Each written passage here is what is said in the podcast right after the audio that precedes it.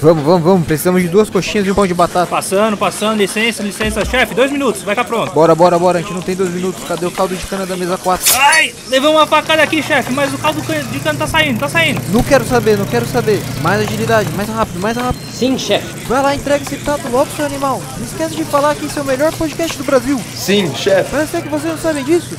Vocês sabem? Sim, chefe. Acelera, acelera, que o programa vai começar. Sim, chefe.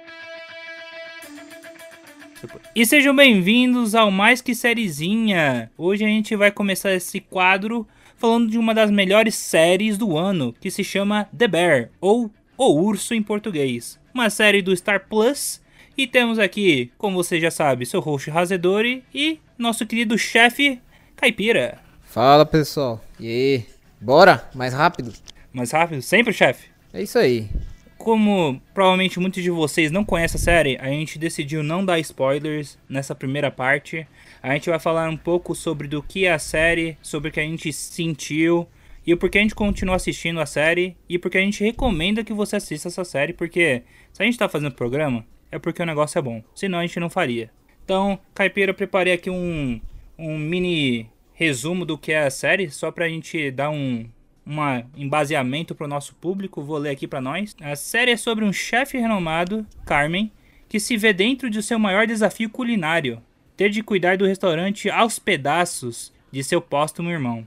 Em meio a adversidades como falta de dinheiro, falta de treino e de comprometimento, Carmen leva seus conhecimentos Michelin para transformar The Beef em um restaurante importante na cidade de Chicago. Então é um resumo bem abrangente, não dá muitos detalhes do que é a série, mas essa série é considerada por muitos, que agora está na sua segunda temporada, uma das melhores séries da década. A década acabou de começar, sim, mas é considerada por muitos uma série é, inovadora e de uma comédia diferenciada. Matias, o que te fez começar essa série aí, The Bear? Eu vou falar que eu comecei a assistir porque você tinha me indicado. É, eu não conhecia muito, né? Nem do que falava. E e eu sabia que era uma série de cozinha e eu gosto bastante de Masterchef e tal. Aí eu falei, pô, vai ser da hora, né? Deve ser alguma coisa parecida com isso. E eu tinha acabado de assistir o The Menu.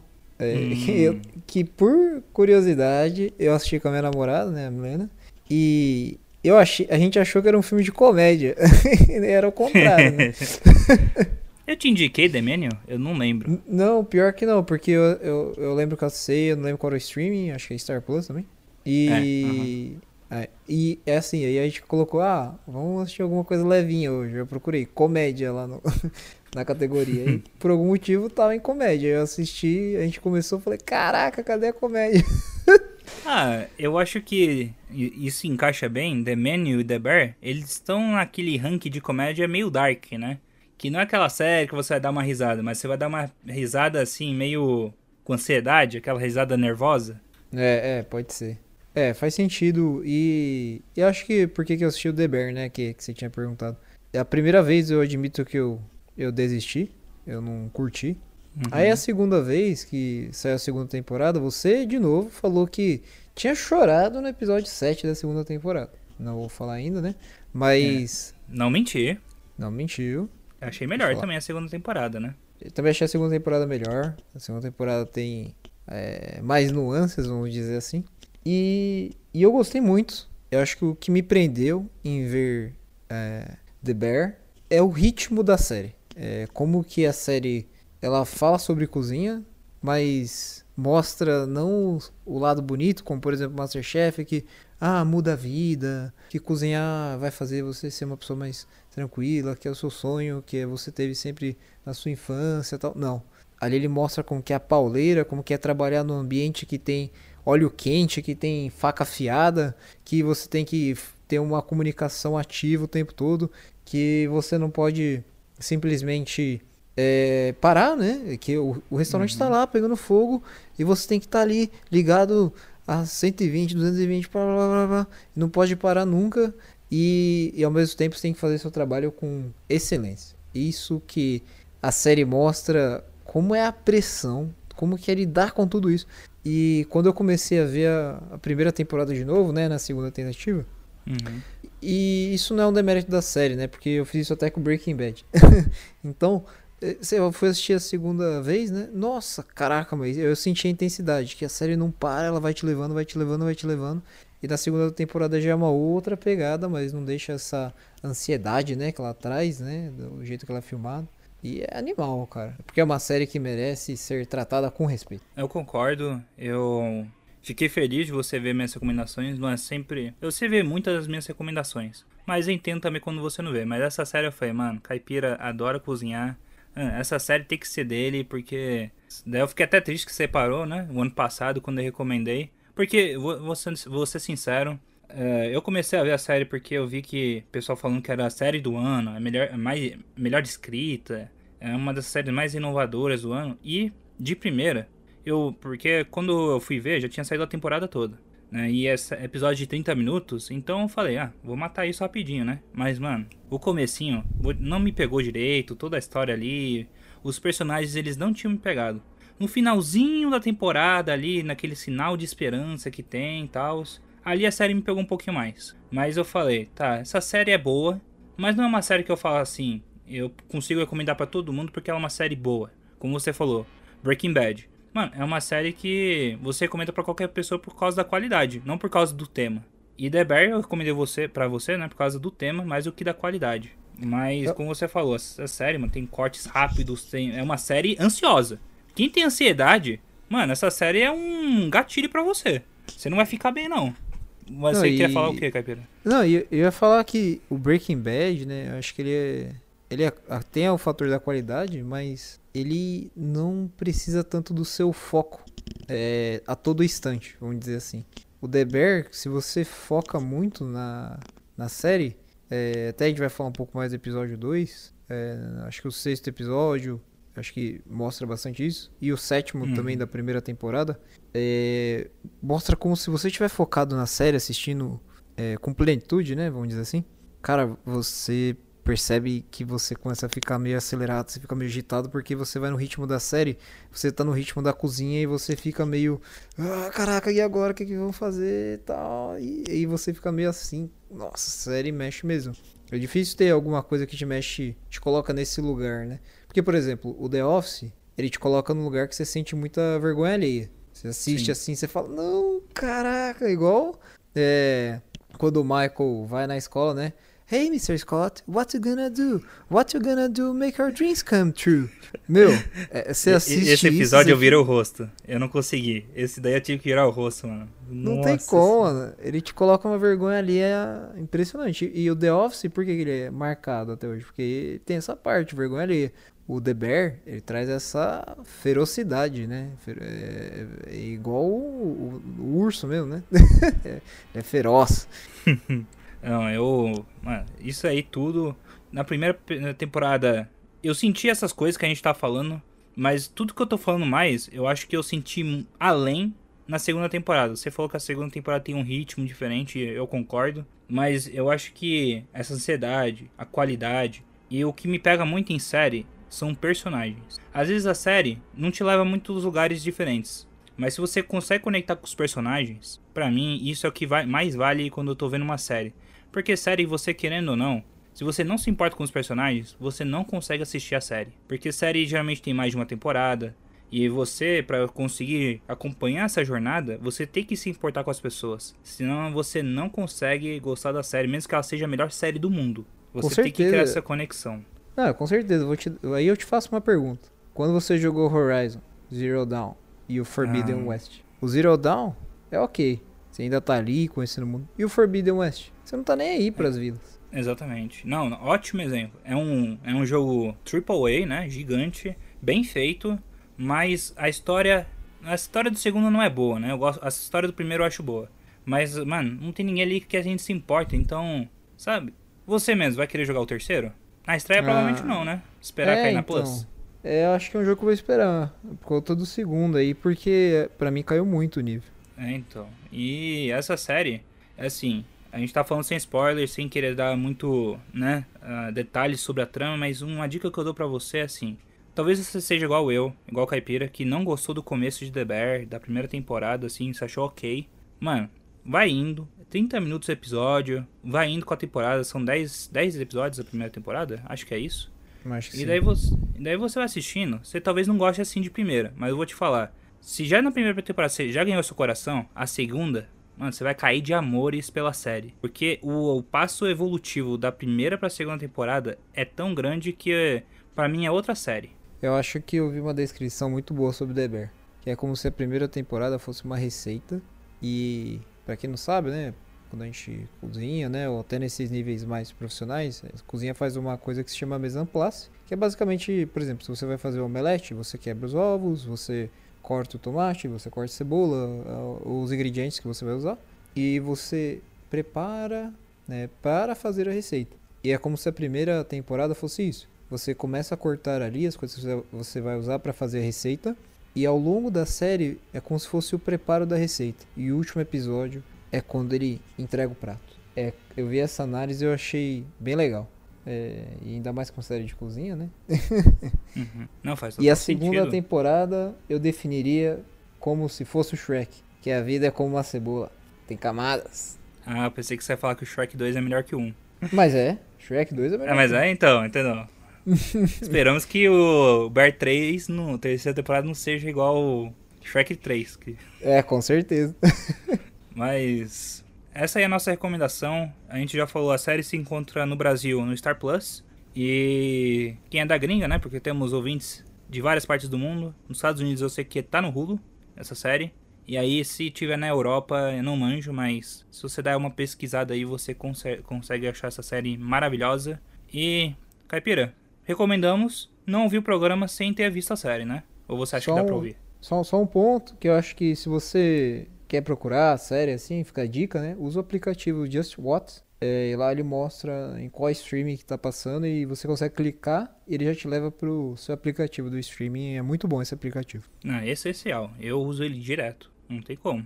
Quem não conhece, outra boa recomendação. Mas aí, dá pra assistir a série? Dá pra ouvir o programa sem ter visto a série ou não?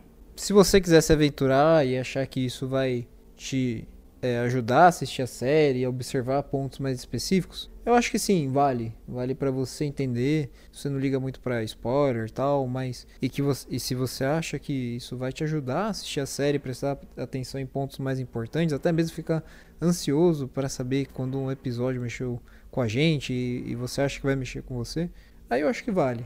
Mas se você quer ir lá e assistir a série por conta própria e, e depois vir ouvir aqui o podcast, também tá tudo certo. Então, fica a seu critério. Eu, no seu lugar, assistiria antes, né? Até para ter as surpresas.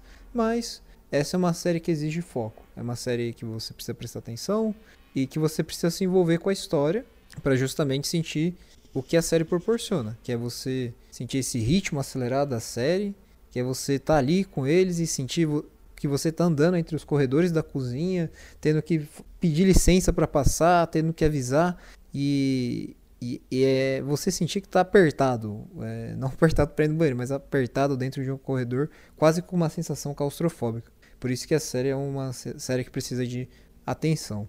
É, mas, se você quiser ouvir, tá tudo certo também. Vamos que vamos. Eu concordo, 100%. Eu sou o cara que gosta de ver coisas com spoiler. Coisa que eu não estou interessado, né? Coisa que eu estou interessado já prefiro evitar. Mas como, como é, provavelmente essa série pessoas, muitos não conhecem ou tem pouco interesse, ouve o programa. Eu fiz isso com The Office, particularmente. Eu vi um programa todo sobre The Office do Braincast. E naquele programa eu assisti e vi tudo The Office. Não me arrependo.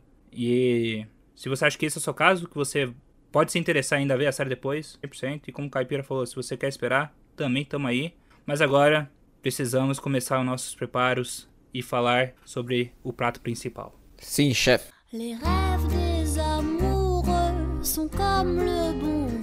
Então, Razuri, primeira temporada a gente é, consegue descrever um pouco como eu, eu falei no começo, né? Que é como se fosse uma receita, né? Que a gente vai vendo sendo preparada, que a gente vê o Carmen chegando na uh, no restaurante e, não sabe muito bem para onde começar, tá meio confuso. Aí ele vê a cozinha toda desorganizada, até a faca dele some, blá blá, é uma loucura. E resumindo bem assim a primeira temporada, a gente consegue ver esse ritmo totalmente acelerado da série, que é justamente para trazer esse sentimento de ansiedade. E, e a gente vê várias coisas que estão ali presentes que são até referências para outras coisas. E eu trago aqui uma curiosidade. Eu, eu amo muito o filme Chef, que é que é com segurança do Homem de Ferro, qual é o nome dele? Esqueci. John, John Favreau. John Favreau. Uhum. Exato. E quem não sabe, John Favreau, ele fez um filme chamado Chef. Ele é baseado num- numa história real, entre aspas, que é quando eles estavam filmando o Iron Man, eles conheceram um cozinheiro que ficava num food truck, é, nos estúdios né, da gravação. E ele gostou muito da história de vida do, do, do, do rapaz que estava no food truck. E ele fez o filme Chef. E ele convida é, alguns, arti alguns autores, al- algumas atrizes para participar desse filme. E ele faz a, a história de vida desse chefe do food truck. Que ele largou um restaurante também renomado para ter o food truck e seguir com a vida dele. E é muito da hora esse, esse, esse filme, porque a pessoa que financia o restaurante no filme Chef é a mesma pessoa que financia o restaurante no The Bear. Sabia disso? Não, eu, eu vi no vídeo que você mandou, mas eu, eu não tinha parado pra pensar porque eu também vi o filme Chef e não fiz essa conexão não. Não, é da hora demais. E, e assim, é legal que eles trazem várias referências. E... Eu posso colocar uma Pode. coisinha aí também? Pode. O- você falou do filme Chef, uma coisa que eu gosto muito lá, é, ele tinha um restaurante renomado e tal, mas você percebia que ele não estava feliz. Daí, quando ele faz o food truck, você percebe que ele realmente achou a felicidade dele ali, né? Na comida, no fato de ele poder trabalhar com o filho dele. Então, às vezes a gente pensa que, tipo, as pessoas, esse mundo, de qualquer mundo, né? Talvez pessoal da programação, porque traba trabalhando no Google, tá no melhor emprego do mundo, o chefe tá num restaurante Michelin, tá no melhor ambiente do mundo, mas na verdade as pessoas podem talvez achar felicidade nas coisas simples da vida, né? Que eu acho que é a mensagem também que o chefe quer passar também. Ali que você não precisa estar num, talvez num ambiente mais ah, mais ambicioso, mas talvez num, procurar um lugar que faça o seu coração estar feliz. É, a gente vê isso em vários outros exemplos, né? Até no Ted Laço, se for para pensar. Ted Laço, Ah, eu vou falar muito de Ted. Lasso nesse programa. olha aí, nem sabia. Mas o...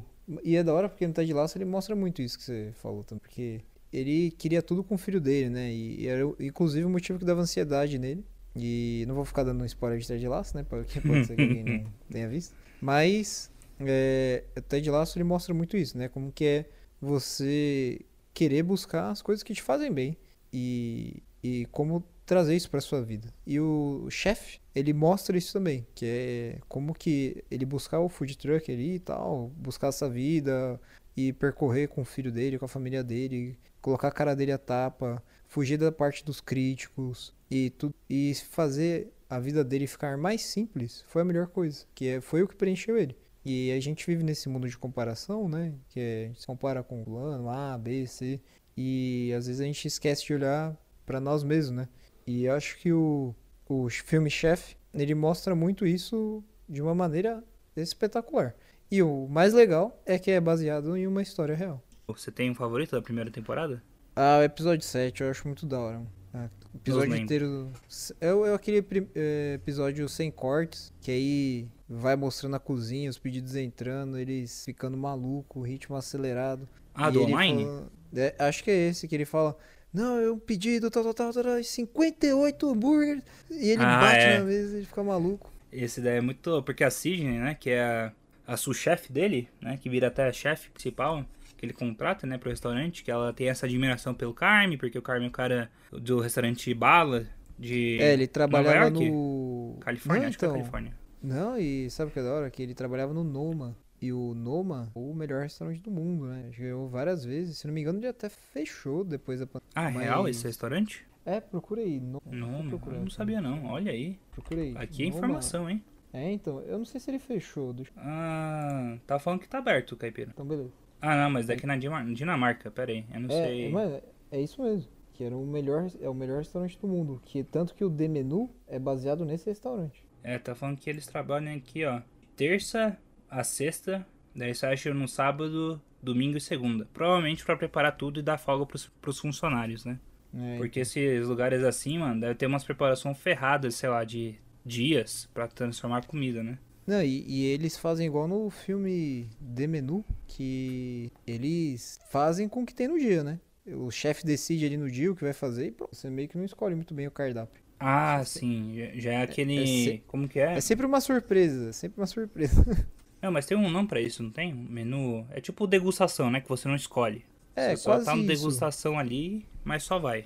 É, quando eu fui lá em Portugal, eu fui num restaurante que era mais ou menos assim, que era de petiscos, não petiscos, mas é, queijos, charcutaria, né? Uhum. Então tinha lá a opção que era o menu do chefe. Aí você não sabia o que vinha, mas é, a opção é os, ingre- a quantidades, né, que vinham, mas o chefe ia escolher pra você. Tinha ali no dia, as frutas talvez, o queijo da vez. Aí chegou uma tábua bonita, assim, os queijos, os frios, de mel. Então é bem bacana, assim, porque ele harmoniza pra combinar tudo que, que você vai comer. Isso que é legal. Da hora. Eu nunca fui num restaurante assim, mas tenho vontade. Mas, voltando pro episódio 7 aí, Caipira. O que mais você gostou nesse episódio, além de não ter cortes, ter todo o turbilhão de emoções ali? Acho que é o sentimento que tudo vai dar errado. Se eu não me engano, é nesse episódio também que a, que a sua chefe esfaqueia o primo, O Rich? o Rich, o primo Rich. Nossa, é um caos total. Aí você fala, meu, vai dar tudo errado nessa história. Aí no último episódio, eles acham as latas de tom. Aí muda tudo Pô. de figura. Tem gente, eu vi gente falando que esse final estragou a série, sabia? Não, Que pô. não faz sentido. Né, porque, tipo, a temporada toda você fala assim, caraca, o irmão dele roubava, cadê esse dinheiro? Ele tá devendo pessoas, tal. Daí, do nada, ele guardou o dinheiro na lata de tomate. Como que ele fez isso? Como ninguém viu, sabe? Sei lá, É, eu... ni- ninguém esquece, ninguém lembra, né? Que ele tava mal da cabeça, né? O cara se matou. Assim, é, então, ele se matou. Mas eu acho, assim, esse finalzinho da série me deu uma esperança, assim, eu falei, é, essa segunda temporada eu vou ver. Esse finalzinho aí, porque não foi um final esperado, né? Você sempre pensa, assim, que o irmão dele era um cara que provavelmente, sei lá, usava droga, que, né, tava com vício, daí pegava dinheiro emprestado pra todo mundo, ou tava com algum problema com o jogo, sabe? Alguma coisa assim no mal. Mas não, ele pegou o dinheiro emprestado e guardou porque ele queria deixar pro Carmen, porque ele ia deixar o restaurante pro Carmen, né, no, no testamento dele, que era o irmão dele, que ele ia, ele acreditava que ele poderia, né, cuidar do restaurante pra ele, e foi isso, eu, eu achei que esse final deu um... Eu acho que essa primeira temporada é, como você falou, que é a preparação pra segunda, porque ele, ele, você conhece por baixo os personagens,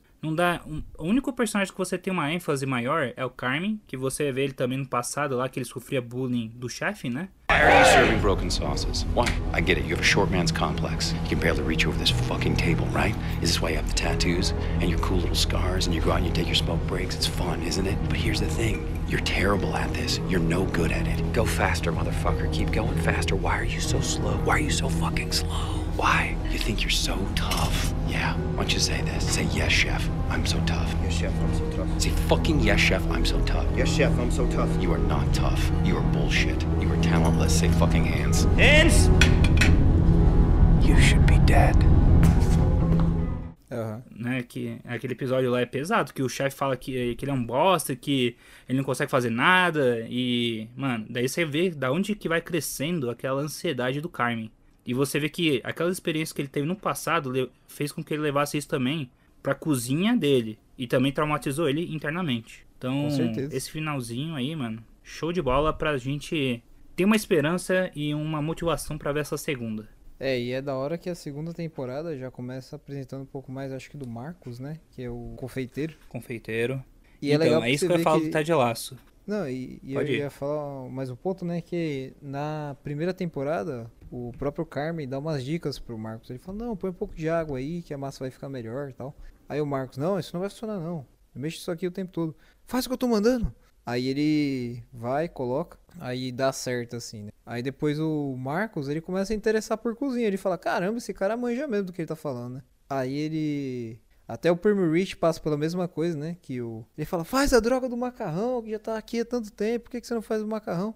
Aí tem uma hora lá no episódio que ele fica muito puto. Aí ele vai e faz o macarrão lá e todo mundo fala, caraca, esse cara sabe.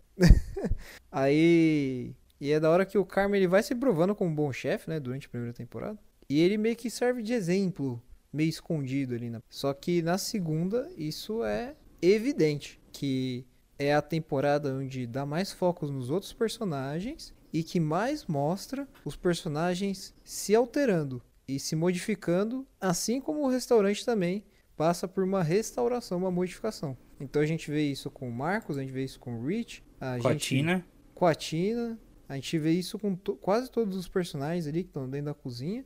E, e a- até a própria Sidney, ela reaparece, né, no temporada. E mostra como que eles se juntam para o restaurante melhorar. E, e ao mesmo tempo que o restaurante está se modificando, eles também estão é, melhorando suas capacidades técnicas ali. E o Carmen é, fica um pouco mais de lado. E ele não evolui, mas no sentido técnico, mas ele começa a se conectar mais como pessoa. Bem É, legal. mano, Não, perfeito. Esse, como você falou, mano, os personagens eles sofrem essa mudança, mas é, eu também acho difícil, né, ver um cara renomado assim num restaurante de pé sujo, né? Porque o bife era isso, né? Um restaurante de sanduíche. Daí vem o pessoal, nossa, já vem aquele aquele Metidinho. riquinho, aquele é metido. Daí ele fala: "Ah, mano, um negócio que eu faço há anos, sei lá, meu primo gosta, minha família toda gosta, sabe? Mano, por que eu vou mudar a receita e tal? E eu acho que o Carmen, mesmo que ele seja grosso, né, na maioria dos episódios, ele tem boas intenções com cada um. Eu acho que ele vê um potencial em cada um que as pessoas não veem ne- nelas mesmas, nessa série, né? Ele vê o potencial na Sidney para ela poder se tornar uma chefe. Ele vê o potencial no Marcos para se, tornar um- se tornar um bom confeiteiro. Ele vê o potencial no Rich, o nosso querido cousin, para se tornar importante pro restaurante, né? Que é- não vou falar agora, mas né, que a Tina também, que ela, ela, a Tina, ela era muito raivosa. Ela não gostava das dicas do Carmen. Mas, mas aí na segunda temporada você vê que ela já tá um- com o coração mais aberto. Então, eu acho que a primeira temporada a gente também, a gente se adequando ao jeito do Carmen, e a segunda já é a gente de coração mais aberto pra mudança dos personagens e os personagens também na mudança de- deles mesmos. Inclusive a irmã dele também muda.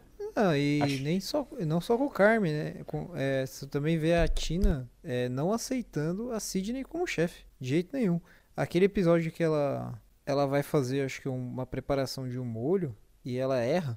Aí a Sidney fala: Não, a gente não tem tempo pra perder. Aí ela vai, vai pegar a panela, aí a Sidney. Quando ela volta, a Sidney já fez o preparo. Aí ela fala: Não, mas você já fez. Não, a gente não tem tempo pra perder. Ela é bem direta e reta. Aí ela pega e fala pra Tina: Você, tá, tem intenção de melhorar? Você quer ser uma chefe? Você quer melhorar? Então a gente vai te dar, pagar um curso pra você, e não lembro o nome do personagem. É, vocês vão fazer a aula. E no fim o outro personagem não faz, né? Esqueci o nome dele. Mas Uhum. a Tina vai e faz, e a Tina vira. Fica muito mais preparada e depois ela reconhece o que, que a Sidney estava querendo falar pra ela. E acho que é esse o ponto de vista que a gente tá querendo mostrar aqui.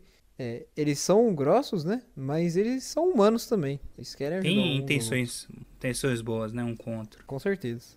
Então eu só queria falar da Sidney, então, porque eu acho que eu não gostei do arco dela nessa segunda temporada. Eu, o conflito dela lá com o pai eu acho interessante, mas sei lá, eu, eu vi sem, eu fiquei sem entender muito bem o que ela tava fazendo a temporada toda, sabe? Que ela tava indo nos restaurantes, provando comida, e daí via que os lugares fechavam, tal, os que realmente aconteceu, né? Principalmente depois da pandemia, pelo menos aqui em Utah, eu vejo que o pessoal sofre muito com mão de obra em restaurante. E a- os aplicativos ajudaram o pessoal tal, mas eles comem uma grande porcentagem também do custo da comida.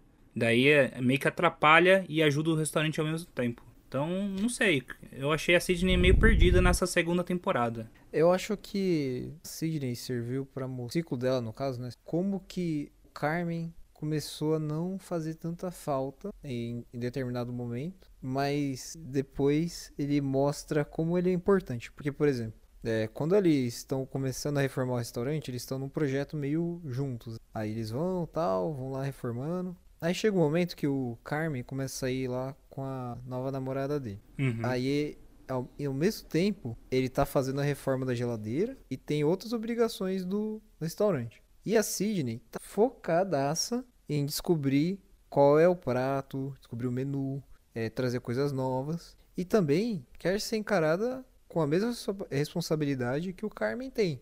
Então, quando eles vão fazer alguma reforma, quando eles vão quebrar alguma parede, quando eles vão fazer alguma coisa, eles querem que, a, que ambos saibam. Então, em algum momento, naquele momento em que a parede cai, a Sidney sabe, aí ele chega e fala: Por que, que ninguém me avisou? Por quê? Porque a Sidney já estava sentindo que era independente e não precisava do Carmen. Aí depois o Carmen chega, ele, ele dá esse xerique, né, que ele precisava, ele manda todo mundo embora. E o que é que acontece no último episódio? ele fica trancado dentro da geladeira e a equipe não precisa mais dele. Então, nesse episódio, é, esse arco dela serviu para reforçar o quanto que o restaurante foi modificado é, é, e como ele melhorou por conta das pessoas da cozinha e como que o restaurante não precisa mais dele, porque as pessoas que estavam no restaurante evoluíram a um ponto que eles dão conta deles mesmos. Tanto que tem um exemplo bem simples. Quando eles vão pegar, quando ele vai pegar alguma coisa lá para cozinhar e tá do lado esquerdo, aí ele fala: "Todo mundo é destro, por que isso tá do lado esquerdo?" Ah, mas aí a Tina responde: "Ah, porque você falou para colocar do lado esquerdo. Você que era responsável por isso. Você não prestou atenção." Então você vê que ele atrapalhou a equipe e mesmo sabendo que todo mundo era destro, né? E então ele conhece as pessoas e ele só não estava prestando atenção. Ele não estava entregue à reforma dos restaurantes, assim como as pessoas estavam entregues a reformar elas mesmas e o próprio restaurante. Então esse arco dela, para mim, serviu para mostrar como que ela, eles deixaram de ser dependentes do Carmen e passaram a ser dependentes deles mesmos. Eu entendo o que você falou, concordo em partes, mas sei lá, eu ainda sinto que ela foi deixada de escanteio. Eu não sei. É porque o Marcos teve um episódio dele. O Rich teve um episódio dele. A, a família do Carmen teve um episódio para eles ali. Eu senti falta, eu senti falta dessa importância dessa dela. Nem no final ali, quando quando você falou o Carmen foi pro negócio, ela demonstrou que sabia o que tava fazendo, sabe? Ela teve que chamar o Rich para ajudar ela ali. Eu, sei lá, eu senti que o progresso dela na primeira temporada tava num ritmo e na segunda meio que ficou parado, sabe? Pode É ser igual na vida acho. real. Então, mas aí que eu acho que tá. Acho que os chefes, né? Tanto ela quanto o Carmen, é, meio que não evoluíram junto com o time. Eles estavam tão focados ali na reforma do restaurante que talvez eles tenham Ah. é, é, esquecido de evoluir com o time. Porque o time evoluiu muito. O episódio do Rich, Perfeito. episódio 7, perfeito. Muito bom. Não, não, faz sentido, faz sentido. Porque ambos estão concentrados em outras coisas, né? O Carmen É. com a namorada, a Sidney preocupada por causa do pai. Em se provar. que- Ela tá preocupada em se provar e não ser um fracasso pro pai. Também, então, tem essa preocupação ali do pai. Não, faz sentido, faz sentido. Enquanto os outros, né, dentro da cozinha estão preocupados em quê? A- a- em tentar uma coisa nova e porque eles se dedicaram, eles conseguiram aperfeiçoar eles mesmos. E conseguiram chegar num level que os outros dois ali não conseguiram. Ou, tipo, não, não evoluíram, né? Não mostraram essa... Gostei, gostei da sua análise. Foi, foi uma boa análise mesmo. É, eu entendi isso, né? Que eles meio que esqueceram de, de evoluir. Não, faz sentido. E faz sentido que o Rich, né, tenha tomado conta no final, mas a gente tá, antes de ir pro final, Caipira, eu acho que a gente tem que falar de dois episódios com foco nessa temporada, que é o episódio 6 e o episódio 7. Eu eu te falei do episódio 7, mas antes mesmo de eu ver a segunda temporada, eu já tinha ouvido falar que o episódio 6 era o esquema, que era o melhor episódio da série. E eu queria trazer uns dados, que eu sou o cara dos dados. No IMDB, esse episódio tá com a nota 9.6, que é, é muito difícil você ter uma nota desse tamanho no IMDB. E, e olha o elenco desse episódio. Temos Jamie Lee Curtis, de Halloween, de Everything Everywhere All at Once. Bob Odenkirk, nosso querido Saul Goodman. Sarah Paulson, de American Horror Story. Joe Mullany, que era o comediante do Saturday Night Live. Todos esses personagens, mais o pessoal que já entrou antes, todos esses atores muito bons reunidos num episódio de Natal.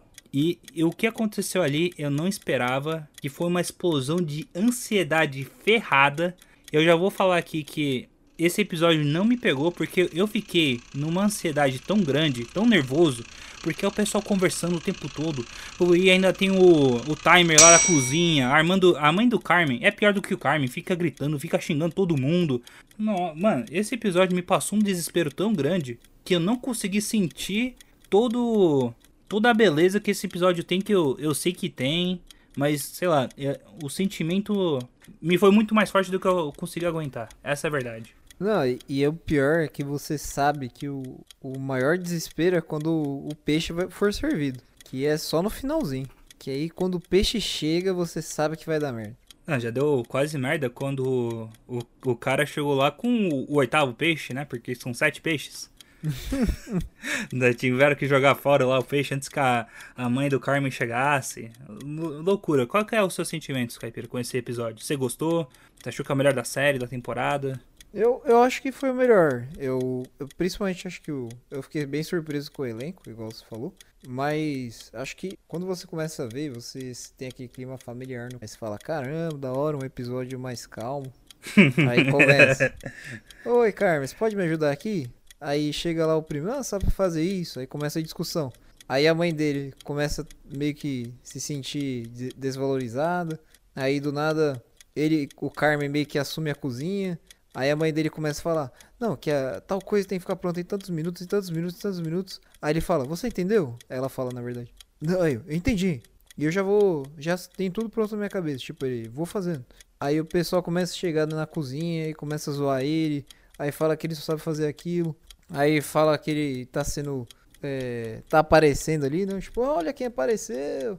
Aí a mãe dele começa a chorar. Aí vai chegando o pessoal. E você vê só a confusão aumentando. Aí quando eles sentam na mesa, você fala, pô, agora é um momento de paz. Não, aí aumenta a tensão, aí é discussão, aí joga garfo, aí eu vou jogar outro garfo, não vou jogar outro garfo, vou jogar esse garfo, vou jogar outro garfo. Meu, aí fica essa discussão, meu, por uns 10 minutos. Aí depois a irmã dele perguntando: Mãe, você tá bem? Tá tudo bem? O que é que você tem?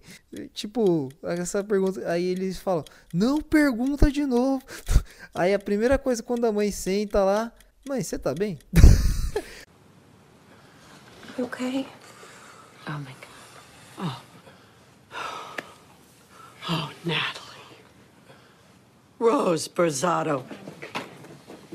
Do you know how much I fucking hate when you Do you know how much I fucking hate Let's go that upstairs. you ask me that? Okay. Do, do you ask the rest of these people if they're okay? No. Do I not look okay, Natalie? Aí a mãe, a mãe não aguenta, aí a mãe levanta, sai chorando, aí explica do peixe.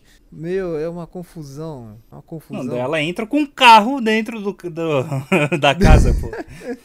Tem isso. É louco, mano. Não, esse episódio é é doido. Não, esse episódio, pra quem é fraco do coração, não, não, não aguenta. Eu, eu, eu sendo sincero, se eu rever essa série, acho que eu pulo esse episódio. Porque ele é muito forte pra mim, mano. Eu não consigo apreciar ele do jeito que eu aprecio os, outras, os outros episódios, não. Ele é um ataque de ansiedade ferrado. É, esse episódio é mesmo. Episódio aí e o sétimo da primeira temporada, os dois. É teste pré-cardíaco. Mas eu- o que eu mais gostei desse episódio, além de a gente conhecer as dinâmicas da família, né? Que a gente vê que a gente, na primeira temporada, a gente pensou que o Carmen, ele era o mais louco da família, né?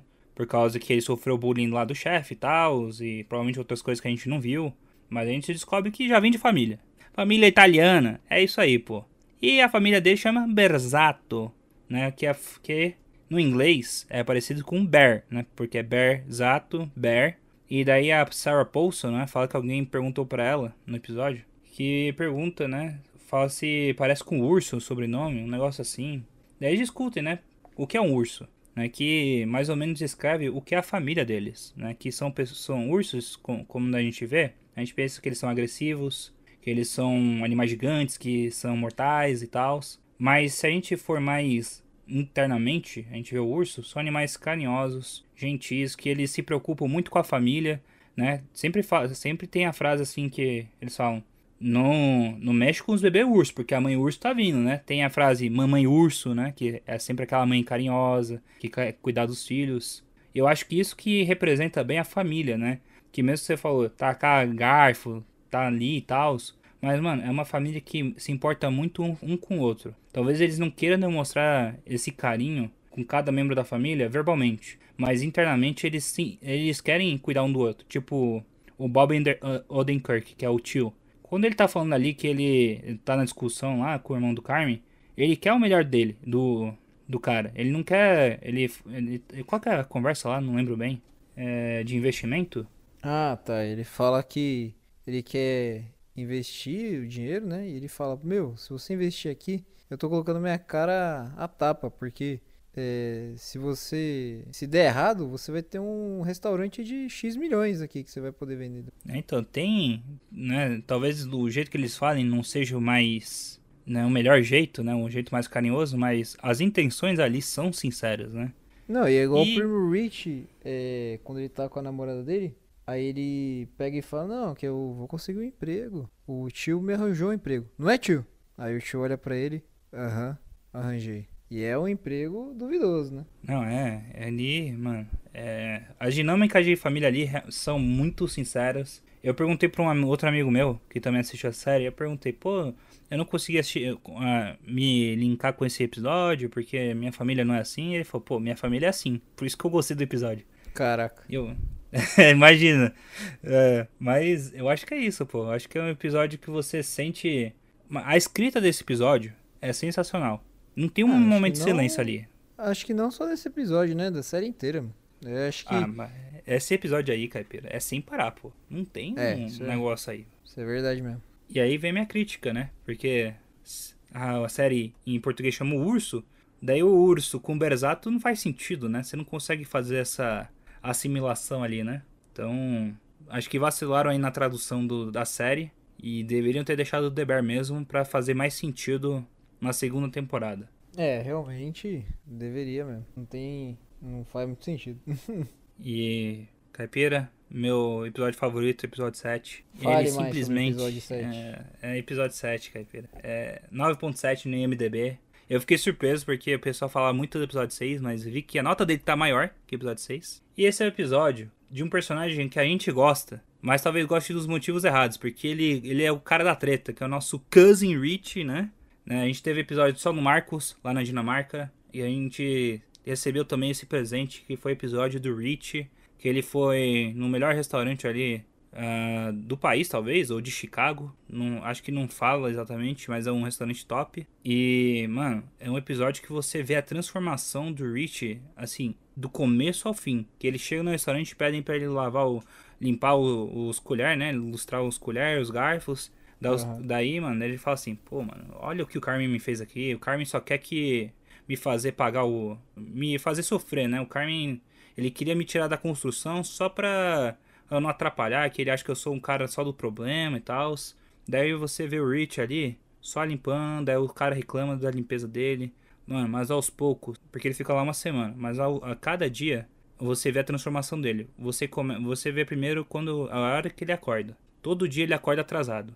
Mas com o passar dos dias, ele vai acordando mais cedo, mais cedo, mais cedo. Até que chega o ponto que ele acorda antes do despertador. E a transformação dele, por causa da paixão e por causa do que ele vê o que é a cozinha, ele entende o que o Carmen queria fazer com ele, né? Acho que o momento de maior transformação do episódio é quando ele encontra a chefe. O nome da chefe que você tá procurando é a Chef Terry, é Olivia Colman. Não, mas eu, eu digo mais, eu acho que quando ele coloca o terno, ele muda completamente. Ele fala, nossa, é bom vestir terno. Aí ele se sente bem, assim, ele se sente bem de terno, indo lá. Aí ele começa a ver como o restaurante funciona, como que é o pessoal entrega as coisas na mesa, como que ele sabe o que a pessoa quer.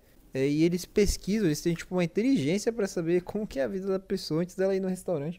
Pra saber o que vai ser entregue ali na mesa. Mas ó, essa lista de espera também é o que? 5 mil nomes? Um negócio assim? É, então. Ó, espera anos pra conseguir uma, uma reserva nesse restaurante. Que tem uma pesquisa ali. Mas, e como eu falei, quando o Rich vê a Chef Terry ali descascando, né, tirando a, a pele do cogumelo.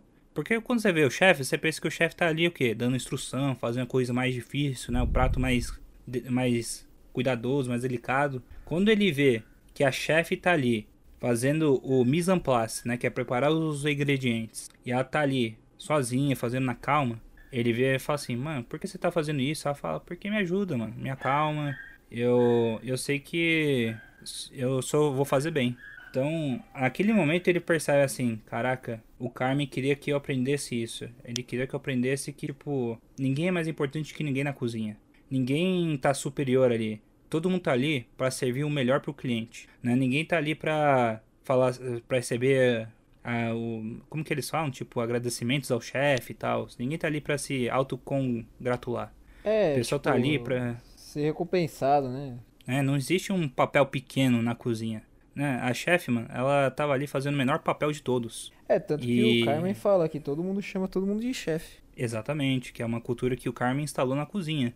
Né? Ele não é o chefe, chefe. Ele é só chefe. E essa, esse clique que dá na cabeça do Rich, né? Que daí a gente vê aquele momento lá que ele, ele ouve o pessoal falando que é a primeira vez em Chicago, que eles vão embora.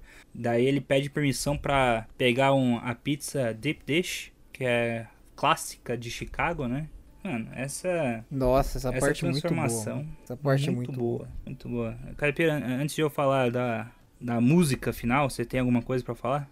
Não, acho que esse episódio, quando ele coloca, igual eu falei, quando ele coloca o terno e começa a perceber essa mudança toda, né? que você- Eu acho que ele, quando ele percebe mesmo, é quando ele vai na mesa e ele vê como que é, você entender o cliente ali, você surpreender o cliente, como isso é satisfatório. Aí ele fala, caraca, isso é muito louco. Aí depois disso ele vai até na mesa lá que a mulher tá, tá organizando, né? Os padrões lá. Aí ele fala, nossa, acho que eu tô vendo um padrão, tô vendo um padrão. Ah, você tá vendo um Uhum. padrão? Então dá uma olhada aí. Aí ele começa a interessar, ele fica meio maluco. Aí depois ele começa a falar, mano, é isso que eu quero pra minha vida, mano. Ele começa, você vê no olhar dele que ele que ele quer aquilo ali pra ele. Muito louco, mano. Muito doido. Aí pode falar muito. do final aí, que é animal. É, não, aí, mano, daí ele faz esse negócio do prato, daí você vê pela primeira vez ele sorrindo no episódio. Que ele tá ali, ele vê o pessoal, ele consegue servir o prato direitinho, explicar, faz o pessoal rir. Daí você vê uma emoção nele, daí no fundo vai tocando a musiquinha e tal. Daí eles fazem um teste lá pra ele descobrir os sabores, né? Do sorvete. É. Do sorvete. Daí, mano, daí ele vai. Daí ele vai acertando sabores e tal. Daí você fala assim, caramba, mano. Ele ficou. Mano, ele ficou bala, né? Aprendeu bastante nessa uma semana. Daí você vê ele, ele feliz. Daí nesse momento, Caipira, eu chorei. Porque aparece ele no carro cantando Taylor Swift Love Story.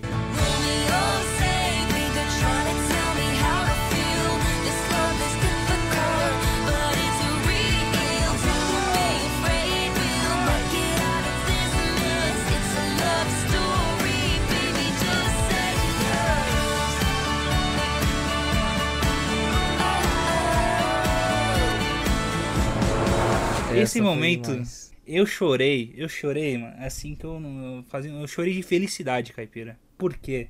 É, eu vi duas conclusões, mas eu vou, eu vou falar a minha. Love Story, pra quem não sabe, é provavelmente um top 5 músicas mais famosas da Taylor Swift e fala sobre um romance meio que Romeu e Julieta. E que tipo o, o pai é contra, e mas eles estão namorando, ele queria pedir a mão dela, mas a família dela não deixa. E eu vejo que o, o Rich, ele era isso. O Rich ele sempre tentou defender as coisas do irmão do, do Carmen, né? Que ele não queria que o Biff mudasse o jeito que tava. Ele não queria ser fã de Taylor Swift porque a esposa dele, no episódio 6, tá usando uma camisa da Taylor Swift, então a gente sabe que talvez seja uma coisa que machuque ele. Mas a filha dele quer ir no show e ele consegue os, os ingressos do show, que é, é muito difícil, então a gente sabe que ele se dedicou a isso. Você e mais que ninguém na música, sabe. Oh, demais. E na música fala que o pai da noiva deixou ela se casar e ele fala assim: "Bora pegar o vestido que a gente, né, que a gente vai ficar junto, que é essa é a história de amor". E eu acho que é isso. O Rich ele entende finalmente que ele estava errado e que ele tinha que começar a amar. Ele tinha que deixar esse ele tinha que viver esse amor proibido, ele tinha que viver essa cozinha, abrir o coração pra ela, sabe? Não só proibir, ele tinha que estar aberto para as coisas novas. E quando ele abriu esse coração, ele conseguiu achar felicidade, entender o que o Carmen queria, como que era ser, ser importante na cozinha. E ele conseguiu também, no episódio final, transpor isso e explorar o que ele tinha aprendido nesse, nesse, nessa uma semana. Que é a história de amor dele. Que é com a filha, que ele aprendeu a música da Taylor Swift, que é com a cozinha, que ele aprendeu a ser útil. E até com o Carmen, que ele entendeu que o Carmen, ele é o que é por causa do amor dele na cozinha. Então, ver essa transformação do Rich e esses amores assim, reais, né? Me, me, me fizeram chorar. Que me tocou muito e por isso que eu acho que é o melhor episódio. Porque a gente vê tudo isso num, num episódio único. É maravilhoso, maravilhoso. Ah, esse episódio é animal mesmo. Concordo 100%. Como já diria o Chaves, né? Eu prefiro morrer ao perder a vida. e é isso, meu. Ele tava só vagando na vida dele e não tava vivendo. Isso que é, Não, que é doido. mano. Ele agora tá aberto a tudo, mano. Agora, eu não sei qual que é o limite pro Rich. Qual que é? Tipo, ele aprendeu a organizar a cozinha, ele aprendeu letra da Taylor, ele. O que mais ele vai fazer, tá ligado? Ele pode fazer qualquer coisa agora.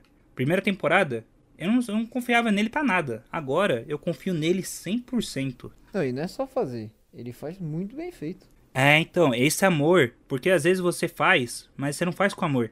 Mas o amor é necessário pra você fazer bem feito, mano. E é isso que ele Verdade. conseguiu. E, né, talvez o divórcio foi difícil pra ele e tal, mas essa semana fez com que ele reganhasse, eh, reconquistasse esse amor e essa esperança nele mesmo. Mano, é fenomenal, fenomenal. E Não poderia ter mais. tido análise melhor pra esse episódio. Essa- esse episódio é, é assim. Você tem que ver pra entender melhor o que a gente tá falando, porque é, é demais. Mas a gente tem que chegar no final, Caipira. No último episódio, restaurante aberto. Fizeram aqui aquele. aquela festa, né? Chama amigos, chama convidados, né? Antes de abrir oficialmente pro público, né? Pra você ver como que os fatos estão, como que tá o pessoal da cozinha, se precisa mudar alguma coisa antes que abra pro público. Eu vou te falar que esse episódio, né? Depois de ver o 6, o 7, eu acho que esse episódio deixou um pouco a desejar. Não sei se deixou a desejar. Acho que é, é o que precisava mesmo. Acho que nem tudo precisa ser muito grandioso. Acabou bem. Não ficou devendo muita. Porque esses dois episódios, eles são magníficos, né? É meio difícil você ficar sempre fazendo nesse nível. Acho que na média ali, acabou bem. Acabou muito bem. Acho que mos- é, fechou as pontas soltas. É, Deixou mostrou um pontas- pouco... Deixou o ponta solta pra terceira. Exato, deixou pra terceiro. Mos- é, mostrou ali o restaurante funcionando efetivamente. É, Sem o Carmen, que você falou. Exato, sem o Carmen. A Sidney entrando em parafuso. Aí o Rich brilhou. Aí o Rich mostrou ali pro que veio. E mandou bem O- demais. Até o. Uma curiosidade, né? O Neil. Neil, na verdade. O Neil, ele é o mecânico, né? Faz tudo, né? Na verdade. É, faz tudo lá. É. E ele é cozinheiro na vida real, sabia disso? Sabia não, sabia não. Ele é cozinheiro na vida real. Se vocês derem um Google aí, vocês vão ver que ele tem até um vídeo ensinando a fazer carbonara. então faz tudo, ele não cozinha na série. Exatamente, isso que é o curioso. E outra curiosidade, o Carmen, ele aprendeu a cozinhar mesmo, as outras pessoas cozinham também, e eles cozinham de verdade na série. E isso que é doido, né? Porque tirar foto ou filmar comida não é fácil. E eles fazem Ah, isso muito bem na série. É, geralmente, né, quando faz isso, igual quando toca instrumento em algum filme ou série, tem um dublê de mão, né? Que você dá aquele foco ali na mão, mas na verdade não é o ator, é outra pessoa que tá fazendo um manuseio, né? Então, é da hora Aí, saber ele- que eles que estão fazendo a comida É, mesmo. exato. Eles que estão fazendo, mano. E, pô, é da hora demais isso. Não que seja coisa de outro mundo cozinhar, mas eles fazem ali coisa simples e tal, mas é eles que estão fazendo, tá ligado? E fica bonito, fica bem apresentado, assim. E uma coisa que é legal também de falar desse episódio, né? Eu quis falar tudo isso porque o Neil também é, teve a transformação dele. O Neil mostrou ali que ele estava disposto também a ser o garçom, né? Do jeitinho dele. ele o- também na festa de Natal lá, é, tentando arranjar um dinheiro. e, e ali ele tava disposto, meu, vamos pra cima. E Rich, meu, você vai conseguir. Tá bonitão. Ele, vou, vou conseguir, isso também tá bonitão. E ele vai pra cima lá de garçom, manda bem pra caramba. Então, esse episódio eu acho que ele mostra como é, é, eles estavam unidos, né? E eu acho que foi muito legal pra concluir. E deixou, como você falou, algumas pontas soltas, né? Que foi a falta de controle da Sidney, é, o Carmen preso lá dentro da geladeira por conta de, da culpa dele mesmo, né? Porque ele não deu atenção pra isso no passado. É, A ansiedade dele, né? Porque por causa da ansiedade dele, que ele não ligou pro mecânico porque ele também não queria responder a, mensagem da namorada dele. Exato, ele passou o número errado. Então, tem muita coisa nessa série que. Ela a mãe, pô, con- tem que falar da mãe.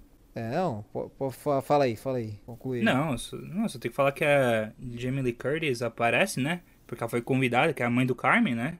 E da Sugar. Não tem como não convidar a mãe pro restaurante, né?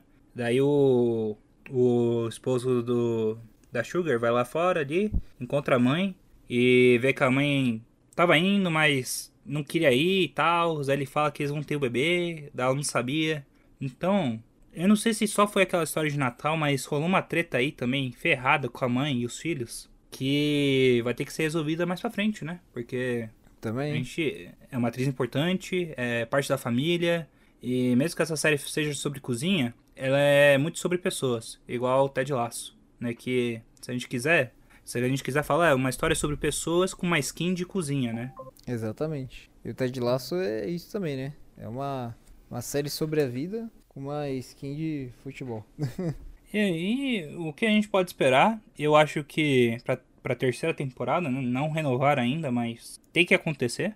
Eu não sei se o Carmen termina com a namorada não, hein? Não sei se ele consegue reatar as coisas ali, porque foi muito feio o que ele falou ali no freezer. É, a mãe tem que, tem que dar essa volta por cima. Mas eu acredito que o restaurante vai dar certo. Eu acredito que a terceira temporada, meio que igual o Ted Laço, podia ser o final perfeito ali. Três temporadas, um... Eu acho que a série não precisa ser uma série longa. Eu acho que daria para dar um, um fechamento nessa história aí, com a Sidney evoluindo, sabe? Dá tempo. Dá, e, e, é legal porque a gente também quer descobrir um pouco mais do irmão dele, assim. Porque o irmão dele confiou no Carmen, né? Acima do Rich, no caso. E o Rich ficou meio bravo com ele né, por conta disso na primeira tempo. E eu acho que explorar um pouco mais disso na terceira, com certeza eles vão. Acho que ele acaba com, com o namoro dele. Acho que ele vai ficar se lamentando, mas vai ter aquela aquele reencontro, né? Tem que ter. O pessoal gosta de um romance. Acho que eles vão colocar um, um romance. E vai mostrar, acho que esse lado que a gente comentou hoje, né? Na terceira temporada. Como que, por exemplo, o Marcos aprendeu a fazer as melhores sobremesas lá, animal. E aí vai mostrar como que a mãe dele tá em conflito com eles. Vai mostrar como que a Sidney não tá preparada para lidar com essa independência que ela achou que ela tinha. É... E o Carmen most... é... mostrar como que ele precisa estar tá mais ligado no dia a dia, assim, essa humildade. Acho que eles vão buscar esses pontos aí na temporada. E o restaurante dá certo? Eu acho que vai também. E se não der certo, o tio vai ficar bem feliz. Eu não sei, mas. Bom, acho que podemos ir para as notas. Eu queria dar a minha nota aqui. Vou dar a nota para a segunda temporada. É uma série, como eu falei, muito boa. Na segunda temporada, eu acho que esse passo aí, essa evolução é muito boa. E como tá de laço, é uma série que eu acho que pega muito de Ted Laço, que é, foi uma série inovadora, né, de comédia, ganhou, ganhou vários prêmios e que foi focar em personagens. Nessa segunda temporada, eu vejo que eles seguiram esses passos aí. E os melhores episódios são quando você meio que deixa a trama principal de lado para focar em personagem, né? Em Ted Lasso a gente tem o Coach Beard ali, aquele episódio maravilhoso. Na Holanda? Da segunda temporada, né? Não, da Holanda, mas é, tô falando da segunda temporada. Ah, tá. Que é sim, da noite. Bom, da festa. Esse episódio é animal. Então, o Ted Lasso faz isso muito bem. Eu não sei se outras séries fazem isso frequentemente, mas Ted Lasso fez isso com muita gente, né? Que tinha vários é. jogadores. Não, e sabe que é da hora? Que normalmente para fazer isso bem, você tem que dar uma camada muito superficial do personagem, mas que mostra traços profundos dele. Por exemplo, o Beard no Ted Lasso é um cara calado, é um cara que sempre aparece, é um cara que tem sabedoria, e, e ao mesmo tempo você não sabe muito sobre ele, mas sabe que ele é fiel, tal, confiável.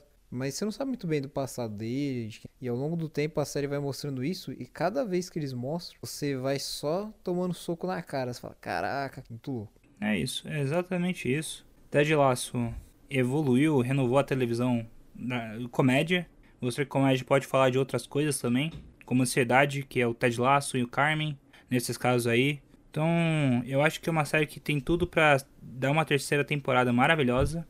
Eu deixo essa segunda temporada, Caipira, porque me fez chorar, com um 9, porque eu não gosto dos dois primeiros episódios. Eu acho que começa meio lenta essa segunda temporada, mas depois dos dois primeiros ele dá uma subida bem rápida. Daí só vai subindo, subindo tal. Daí você chora no sétimo episódio e termina o, terceiro, o último episódio assim. Quero mais, cadê minha terceira temporada? Minha nota é 9. Muito boa nota, boa explicação. É, eu concordo 100% aí que você falou, hein? São poucas as séries hoje em dia, né, que não são tão genéricas. Até Star Wars tá mudando bastante. Star Wars veio com Endor, veio agora com a Soka, que tá mandando bem pra caramba também.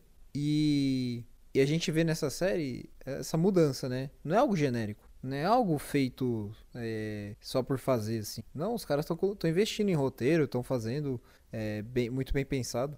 E você vê isso em todos os episódios. Esse episódio 7 da mudança do Rich, você consegue ver ele entrando descrente, né, na e saindo amando a coisa, porque ele encontrou ele mesmo, né? Tipo, ele se encontrou, ele colocou o pé no chão. Pô, isso é muito louco ver essa transformação de um personagem é, ao longo da série, né? E você vê como isso muda a trama principal. Então, mesmo sendo a história dele, isso é, tá bem encaixado. Não é só a história do Rich indo comprar pão e mostrando que ele é triste. Não é só falando, ah, ele gosta de mortadela. Não, não, não é isso. É mostrando como o cara mudou. E, e- baseado em tudo que já foi mostrado sobre. E, e a série é muito bem escrita. Eu não vejo muitos defeitos nessa, nessa temporada, acho que foi muito bem feito. Tudo não tenho como falar mal de temporada.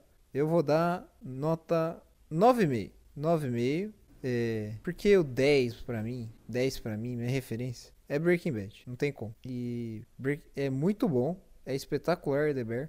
Mas o MVP ali é Breaking Bad, hein, que é minha referência. E, e essa série traz tudo. Ela traz a parte da, do ritmo, ela traz é, a sequência, né, do- dos episódios muito bem encaixados. É, nesse sentido de o roteiro fazer ponte exatamente onde precisa fazer, que é como o caso Rich, que conecta a trajetória dele ao sucesso do restaurante. Isso é muito doido, mostrando como os chefes, né, os, os chefes mesmo, né, a Sidney e o, o Carmen, eh, foram inúteis no último episódio e como o time todo cresceu, né? E como o time todo foi reformado junto com o restaurante. Isso foi animal. Muito bem falado. Então, a nota do podcast fica 9,25. Se a gente quiser ser generoso, 9,5 também, pode ser, né? Por Pode que ser não? também. que É, não? é. Eu, eu vou falar que eu pensei em dar em 9,5, mas estou ansioso para a terceira temporada me surpreender. Então, nos siga nas redes sociais. É, A gente tá postando aí, postamos fotos sobre esse episódio que a gente tá gravando. E que a gente vai pensar mais maneiras de como fazer o nosso público querido interagir com o podcast, fazer parte. Porque nós adoramos cada um de vocês. Obrigado pelas mensagens que vocês nos enviam no privado ou no nossa página lá, Mais Que Papinho, no, no Instagram. E sempre que puder ou quiser, né, tiver uma sugestão, nos mande um e-mail ou uma mensagem também no privado. Estamos sempre, sempre aí com buscando novas ideias, né? Alguma coisa mais a acrescentar, Caipira, antes de partirmos? Ah, é isso aí. Segue a gente aí no Instagram. A gente ainda não tá na, em todas as redes sociais. Mas a gente vai postando as coisas que a gente vai lançando lá, os podcasts. A gente vai colocando alguns stories das gravações que a gente tá fazendo também. E também a gente tem aí nosso canal no YouTube, que a gente tá seguindo só com a parte dos jogos. Mas a gente tá gravando a saga Sea of Stars. A gente tem pretensão de gravar outros jogos também. E nos acompanhe aí para ter um momentinho de alegria no seu. Perfeito. E obrigado por assistir o programa. Nos vemos na próxima semana. Adeus. Adeus! Tchau, tchau!